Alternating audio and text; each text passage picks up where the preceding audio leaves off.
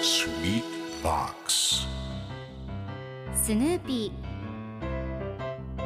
それはチャールズ・シュルツが1950年から50年もの間描き続けたアメリカの漫画「ピーナッツ」に出てくるオスのビーグル犬。主人公の少年チャーリー・ブラウンの飼い犬です。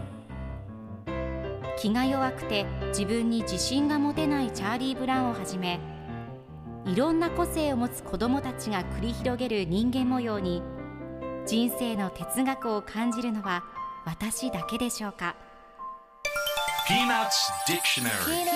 Peanuts Dictionary.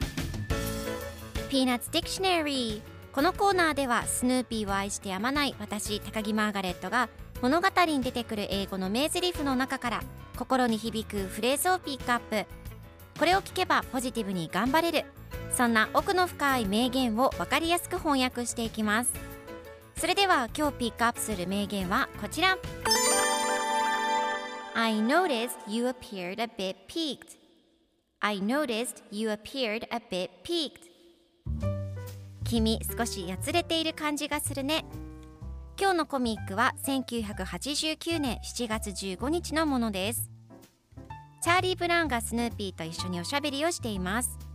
スヌーピーが悲しい顔をしながら時にはわざと悲しい顔をしていると夜ご飯が特別にたくさんもらえるんだと考えています。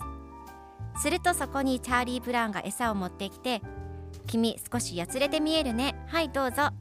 多分気分があまり良くないんだろうから夜ご飯は少なめにしといたよと言います。最後のコマではスヌーピーが自分の餌を覗き込みながらそして時にはバカなことをしてしまって反省するんだと考えています。悲しい顔すると夜ご飯が増えると思っていたら逆に減ってしまい落ち込んでいるスヌーピーでした。では今日のワンポイント英語はこちら。Peaked 最高潮に達する限界まで行ってやつれるという意味です。日本語ではピークに達したと言いますよね。そのピークと一緒です。今回のコミックでは You appeared a bit peak 出てくるので少しやつれている感じがするという意味になります。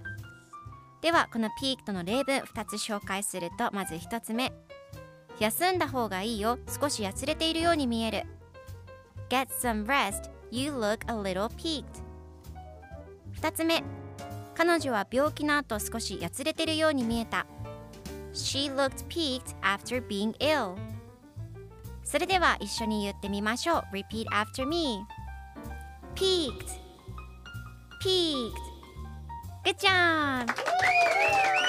皆さんもぜひ P 使ってみてください。ということで今日の名言は I notice you appeared a bit P. でした。ピーナッツ・ディクショナル。